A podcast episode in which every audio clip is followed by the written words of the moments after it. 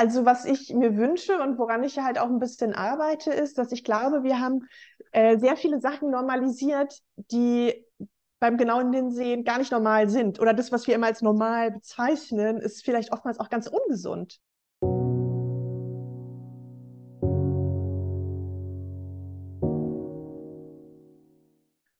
Hallo und herzlich willkommen zum The Social Design Podcast mit Daniel und Varena. Wir sprechen über vielfältige Themen rund um Gesellschaft, Arbeit und soziale Strukturen.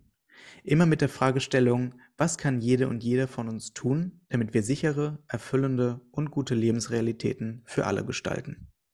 Daniel ist Plakatkünstler, der sich mit sozialen, ökologischen und ökonomischen Themen auseinandersetzt und mit seinen Ideen und Visionen zahlreiche Ausstellungen auf der ganzen Welt und Studierende als Dozent bereichert. Verena ist Initiatorin von Act and Protect gegen sexualisierte Gewalt. Sie setzt sich als Aktivistin und Workshop-Moderatorin für wertschätzende und gewaltfreie Kulturen ein, besonders in Business und Marketing.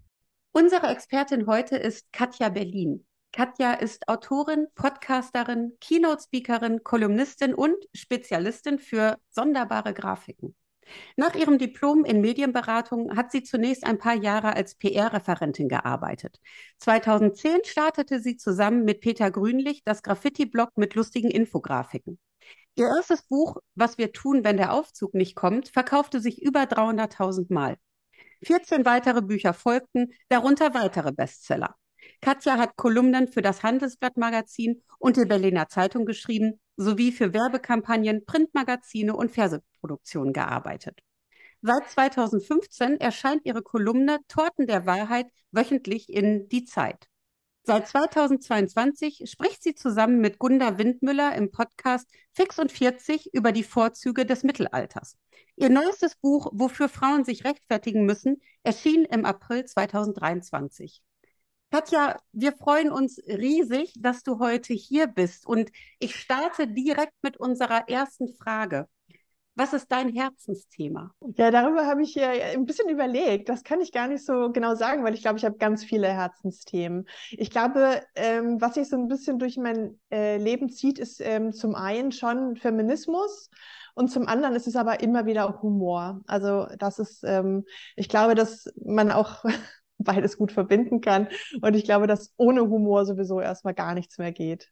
So erlebe ich das. Das ist auch etwas, was du gerade in deinen Torten der Wahrheit tust, die ja immer auch sehr gesellschaftskritisch zu verstehen sind.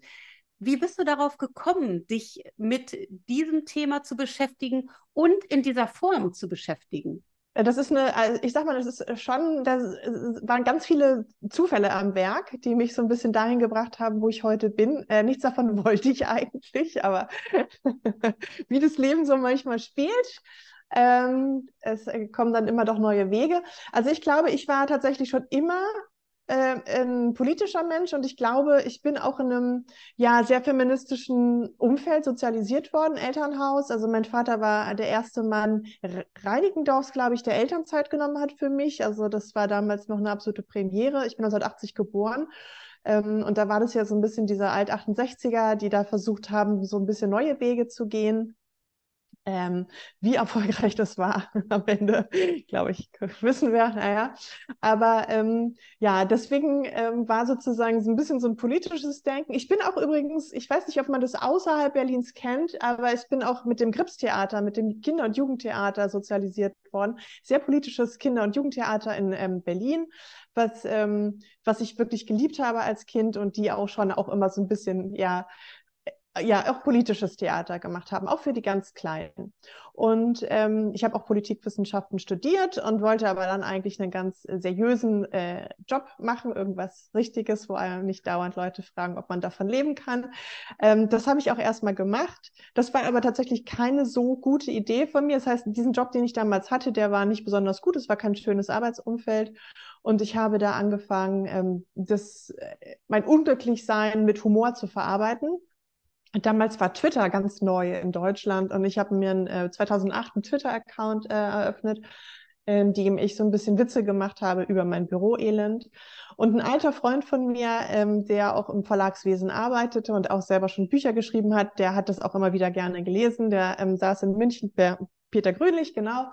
Und der rief mich irgendwann an und sagte, hier Katja, du bist doch lustig im Internet, lass uns doch zusammen was machen. Und so kamen wir auf diese Infografiken. Also das war jetzt auch gar nicht unsere Idee, die gab es schon im amerikanischen Internet als so eine Art Meme-Form.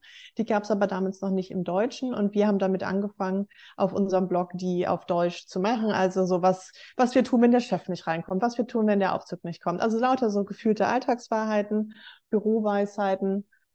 Und ähm, dieses, diese, ähm, dieses Projekt wurde relativ schnell zu einem Buchvertrag und dieser, dieses Buch wurde dann wiederum relativ schnell zu einem Bestseller und ich konnte tatsächlich völlig unverhofft meinen Job kündigen. Ähm, wollte mir aber dann immer noch einen richtigen Job suchen, weiterhin. Ich habe gedacht, okay, ich nehme das jetzt so als ja, als äh, Lückenfüller und dann suchte ich und suchte ich und suchte ich einen richtigen Job, habe keinen bekommen, bekam aber immer nach, nach und nach mehr Buchverträge. Und dann hat es wirklich Jahre gedauert, bis ich irgendwann festgestellt habe, okay, vielleicht habe ich jetzt einen anderen Beruf. Also ich bin da echt reingerutscht. Das war also immer Humor, das war aber immer sehr so ein Alltagshumor ähm, in diesen Büchern und auf Twitter war ich aber auch immer sehr politisch. Also da habe ich auch schon immer einen sehr scharfen politischen, auch einen sehr feministischen Humor gehabt. Und Bernd Ulrich von der Zeit hat beides zusammengebracht. Der hat mich dann irgendwann, der ist mir so richtig so klassisch in die DMs geslidet und hat gesagt, hier Katja, willst du nicht für uns, für die Zeit, für den Politikteil das verbinden? Deinen politischen Humor mit diesen Infografiken als Form und das als wöchentliche Kolumne bei uns machen. Und ähm, so fing das dann 2015 an und jetzt 2023 läuft es immer noch. da stellt sich ja die Frage, was sind Reaktionen auf diese Infografiken? An welchen Stellen merkst du, dass sich durch ähm, dein Humor und deine Arbeit Sachen bewegen? Und was möchtest du vor allen Dingen auch bewegen? Also, e-, erstmal möchte ich äh, insgesamt ein bisschen den Druck rausnehmen und deswegen, deswegen auch dieser Humoransatz, weil ich glaube, das Internet ermöglicht uns als Gesellschaft jetzt schon auch eine ganz andere Art von Öffentlichkeit und eine ganz andere Art von Diskussion. Aber das werden wir alle kennen. Also diese Empörung, die da überall herrscht und auch so eine Blockade und so ein Versteifen und so ein, so ein Gegeneinander und so. Und ich glaube, das wird so nicht weiterkommen. Und ich glaube, dass das auch nichts hm, wirklich bewegt und wir eigentlich alle nur äh, auf unseren eigenen Meinungen so ein bisschen hocken bleiben und die verteidigen. Und ähm, da versuche ich ein bisschen entgegenzuwirken, weil Humor uns entspannt. Und ich bin wirklich der Meinung, wenn man erstmal so ein bisschen, also nicht allzu wütend und nicht so allzu empört ähm, ja, irgendwie was äußert, dann hat man schon mal vielleicht ein ganz, ganz anderes Publikum. Und das zeigen mir auch viele Reaktionen. Also erstmal, ich glaube, die aller überwiegenden Reaktionen, die ich bekomme, sind vor allem von Frauen, die sagen, wow, äh, du, du, so, du sprichst es aus oder du machst es so deutlich, was ich immer fühle oder so. Also ähm, das ist, das ist so die, die Hauptreaktion. Aber eine andere Reaktion, die ich auch sehr spannend ähm, finde, die bekomme ich von Menschen, die sich selbst mir gegenüber auch als alte weiße Männer bezeichnen und sagen, ähm, liebe Katja Berlin, ich glaube, wir sind politisch überhaupt nicht auf einer Wellenlänge, aber ich mag Ihre Kolumne total gerne und ich lache auch gerne darüber und ab und zu denke ich auch, ah, da hat sie aber auch einen Punkt. Und diese Offenheit, die ich da bekomme, dadurch, dass ich nicht ähm, ja also wirklich so wütend mit meiner Meinung die Tür eintrete, sondern das versuche mit so einem Augenzwinker ein bisschen so hintenrum irgendwie reinzubringen. Äh, das finde ich ganz, ganz schön, ja. Bei den ganzen Erfahrungen, die du jetzt schon in deinem Leben gesammelt hast, ähm, was würdest du sagen, aus welchen Fehlern hast du gelernt und vor allem auch, was hast du daraus gelernt? Was wirklich für mich überraschend war und äh, was ich jetzt auch gelernt habe und immer noch nicht wirklich perfekt beherrsche, ist, ähm, sich erstmal trauen, was zu machen. Und äh, also erstmal ist es gut, wenn man was macht. Und das ist dann auch nicht so schlimm, wenn es nicht perfekt ist, wenn es manchmal nicht erfolgreich ist, wenn es, ja, wenn man sich überschätzt oder ja, vielleicht noch nicht alles irgendwie drauf hat. Aber ich glaube, dass man erstmal sagt, ich probiere es und sich selbst überwindet. Und ich glaube, das fällt Frauen vielleicht auch noch häufiger schwer als Männer. Ähm, äh, das ist, das ist das, was ich gelernt habe und auch versuche weiterzugeben und zu beherzigen. Also ähm, ab, diesen Perfektionismus ablegen und zu, und zu sagen, alles, was man erstmal macht, ist schon erstmal, ist schon mal gut und ist richtig. Überhaupt erstmal anfangen zu tun, das ist etwas, was ich auch in meiner Arbeit wirklich erlebt habe. Ne? Wenn, wenn wir anfangen, etwas zu tun, dann ergibt sich auch ganz häufig mhm. etwas anderes daraus. Und dann auf einmal sind wir an den Stellen, an denen wir jetzt sind, auch wenn wir das vielleicht so gar nicht gedacht oder geplant haben, aber wir sind auch genau richtig dann an den Stellen so. Ja. Und ich hatte jetzt gerade auch den Gedanken, die, ähm, die Ideen für deine Arbeiten werden dir ja auch wahrscheinlich nicht ausgehen. Und ich bin selber auch Hörerin deines Podcasts und finde auch diesen feministischen Ansatz, den ähm, ihr beide da als Hosts äh, macht, du also zusammen mit der, mit der Gunda auch sehr, sehr spannend. Wie seid ihr auf die Idee gekommen, dieses Podcast-Format zu gründen?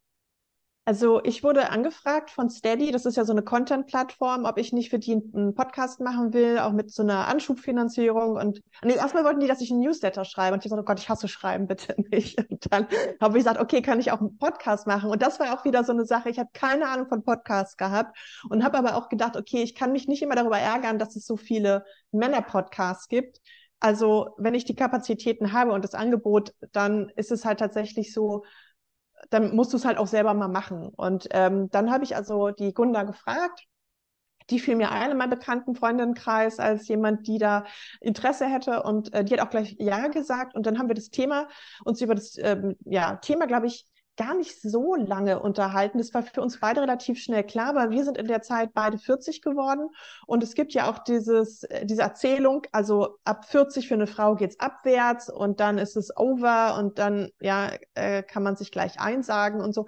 Und wir haben dann aber gesagt, hä, aber eigentlich finden wir es total cool. Also eigentlich geht es uns jetzt viel besser und wir haben jetzt diese ganze Lebenserfahrung. Jetzt fängt es ja erstmal an, so richtig spannend zu werden, weil ganz viele Unsicherheiten, die wir in den 20ern und 30ern hatten, legen wir so langsam ab und ähm, wir lernen oder wir haben auch viel über uns gelernt und wir sind viel eher an dem Ort, wo wir vielleicht wirklich gut hinpassen als früher. Ähm, und wir müssen mal anfangen, auch diese wirklich ähm, misogyne Erzählung von die alte Frau als irgendwas Negatives abzuschaffen. Und deswegen sind wir auf diesen Podcast, äh, auf, auf, auf das Thema gekommen und haben dann ja, also haben jetzt irgendwie zwei Jahre darüber ähm, gesprochen, über alle möglichen Aspekte des Mittelalters. Ähm, wir haben auch immer wieder Gästinnen eingeladen. Ich muss allerdings dazu sagen, wir hören jetzt auch auf. Also der Podcast wird, den Podcast wird es noch bis Ende des Jahres geben, weil wir dann keine Zeit mehr haben könnt ihr wahrscheinlich auch bestätigen.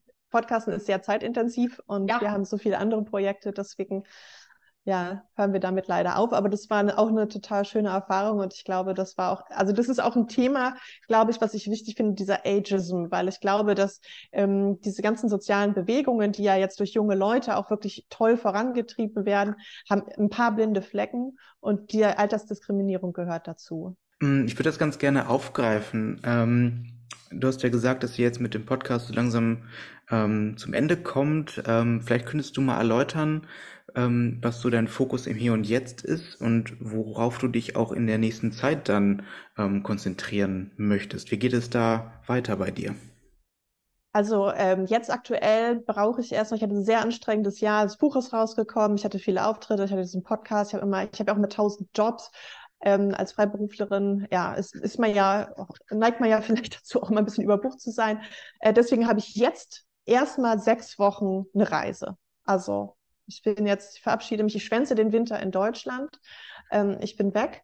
Und wenn ich dann wiederkomme, dann werde ich, ähm, also dann werde ich für ja, ein paar Hilfsorganisationen arbeiten. Also habe ich so ein paar Jobs, wo ich dann auch so mit meinem Humor ähm, ja, helfe, Aufmerksamkeit zu, zu generieren. Ähm, ich werde auch ähm, Humor-Workshops geben nächstes Jahr. Das ähm, werde ich ja, also für die Unternehmenskommunikation, okay, wie, wie funktioniert Humor? Weil, also vor Humor haben auch einfach viele Angst, weil sie sagen, oh, man darf ja gar keine Witze mehr machen, so. Nee, man kann, aber vielleicht mal ein bisschen andere Witze. So, das ist ein bisschen das, worauf, was ich nächstes Jahr machen werde. Und ich plane auch Veranstaltungen. Also ich werde, hm, ich glaube, am 19.04. in der Urania einen, einen, Abend haben, wo ich auch äh, meine Grafiken zeigen werde. Und eventuell werde ich das auch ausbauen zu einer kleinen Veranstaltungsreihe, wo ich dann auch auf der Bühne stehe und ein bisschen was über Humor, über Politik und über gesellschaftliche Entwicklung erzählen werde. So, das wird wird wahrscheinlich mein nächstes Jahr soweit beruflich bestimmen und natürlich immer noch jede Woche die Kolumne.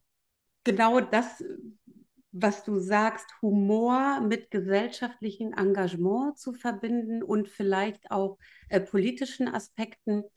Was glaubst du, was kann Humor gesellschaftlich bewirken, um anderen Menschen zu helfen, aber auch um Systeme positiv zu verändern?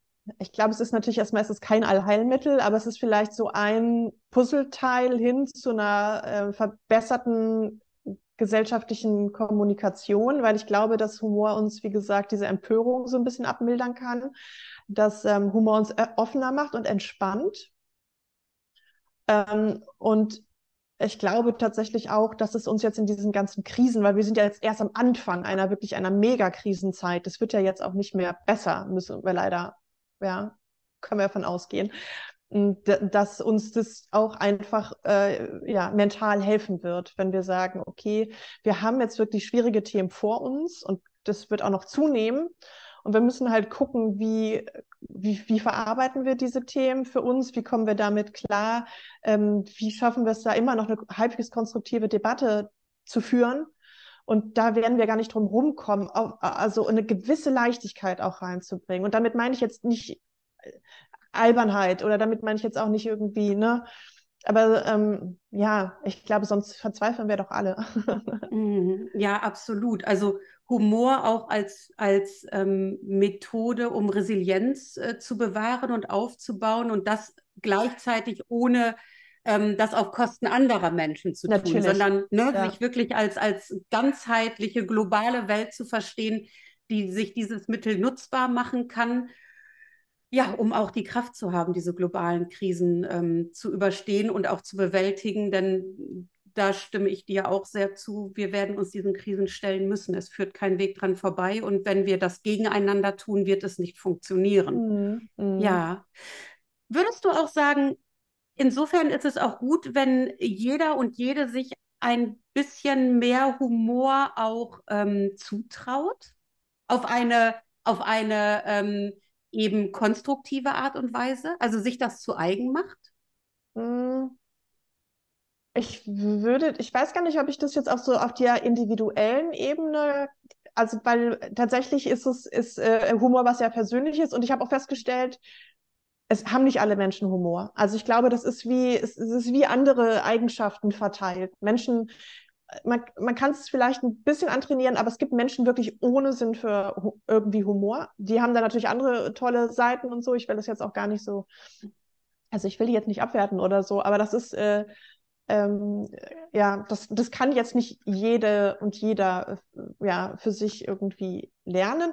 Aber ich glaube, was wir als Gesellschaft und als gerade in Deutschland irgendwie lernen müssten, ist, dass Humor und Seriosität sich nicht ausschließen und dass wir auch also dass wir auch in ernsten Zusammenhängen eine gewisse Leichtigkeit und das könnten wir uns vielleicht von den Briten äh, abgucken oder auch von den Amerikanern, dass auch wissenschaftliche Literatur ein bisschen leichter geschrieben werden kann. Also dass dieses oder Behörden oder also Ansprachen vom Bürgermeister, so auch die können mal einen Humor haben. Also dass, dass es nicht unseriös ist, wenn man Leute auch ein bisschen unterhält. Das fände ich wichtig, dass wir das als Gesellschaft irgendwie auch ein bisschen lernen. Ich glaube, dass das Internet als ja schon auch eine wirklich eine Humormaschine ja zum Teil auch äh, da vielleicht ein bisschen was bewirken kann.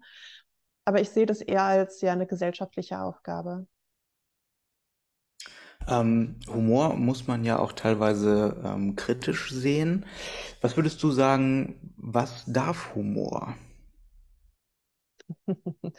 ähm, also so wie ich Humor verstehe, ist ja nicht abwertend und ist ja nicht verletzend. Und ich glaube, da gibt es einen Unterschied, ob du, und Humor in meiner Wahrnehmung ist deswegen überhaupt nicht kritikwürdig, weil Spott oder fiese Witze oder sowas, das fällt für mich nicht in den Bereich Humor, weil Humor ist für mich wirklich was Positives und was Verbindendes und nicht was Ausgrenzendes. Ähm, aber da diese Unterscheidung äh, zu machen und zu sehen, ist es jetzt Bullying oder ist es Humor? Also das ist halt schon auch wichtig für uns, diese Unterscheidung zu treffen.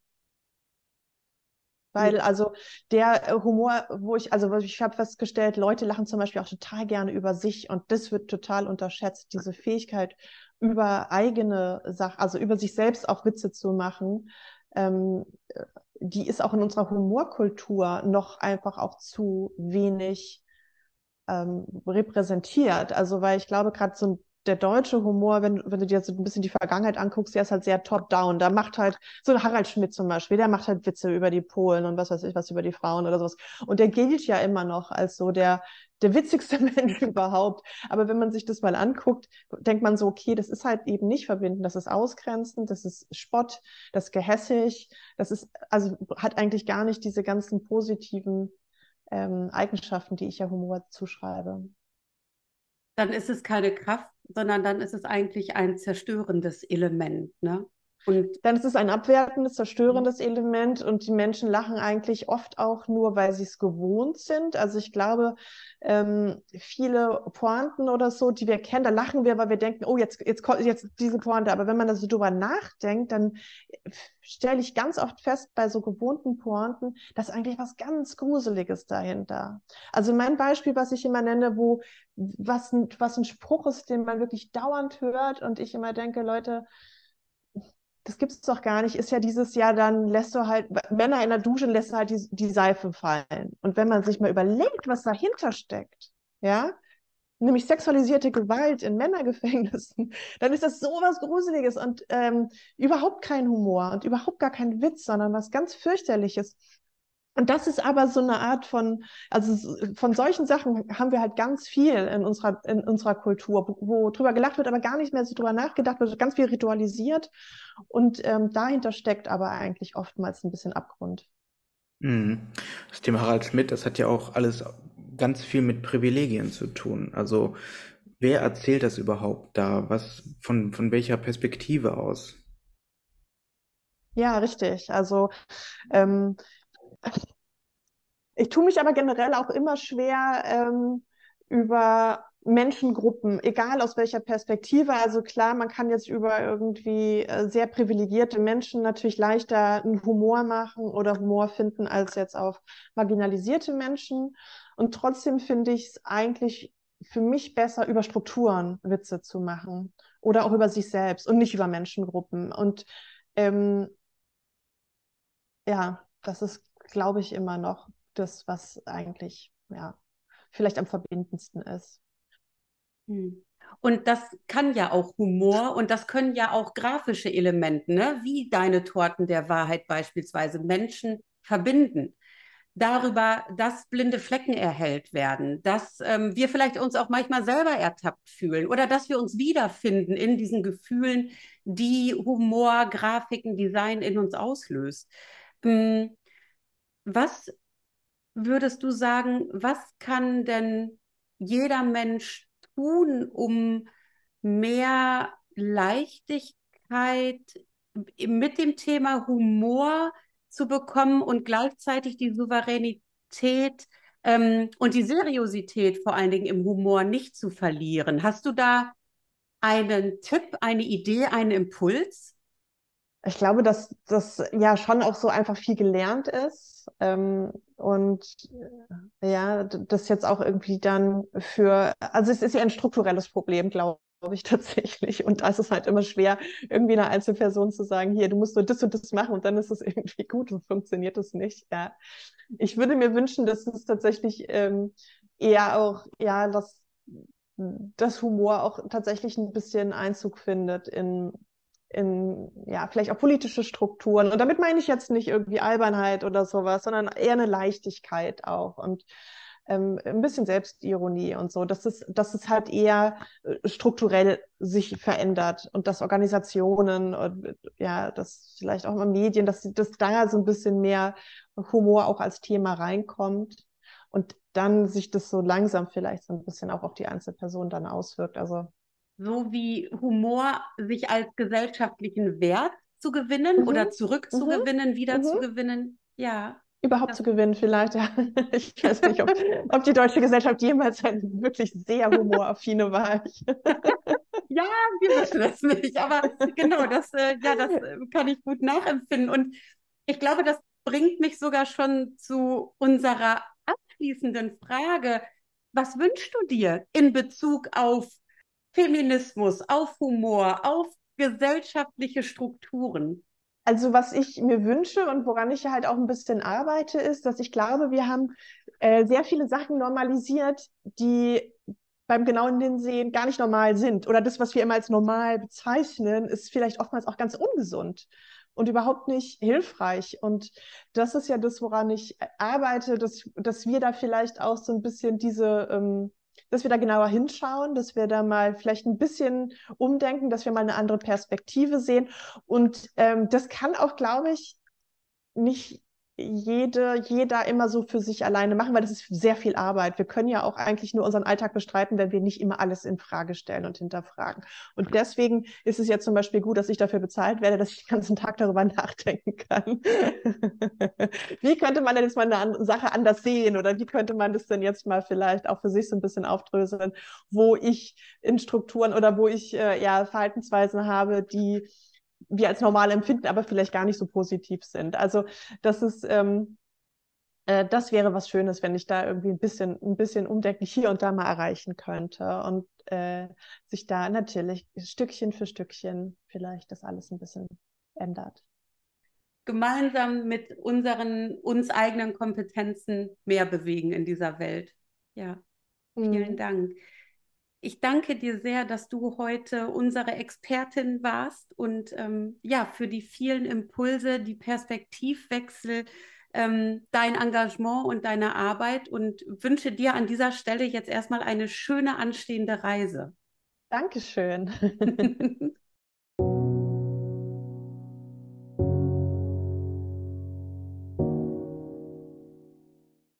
Weitere Informationen zu unseren ExpertInnen findet ihr hier in den Show Notes. Wir bedanken uns von Herzen für eure Aufmerksamkeit und freuen uns auf unser nächstes Gespräch und den Austausch mit euch. Wir wünschen euch eine vielfältig gestalterische Zeit.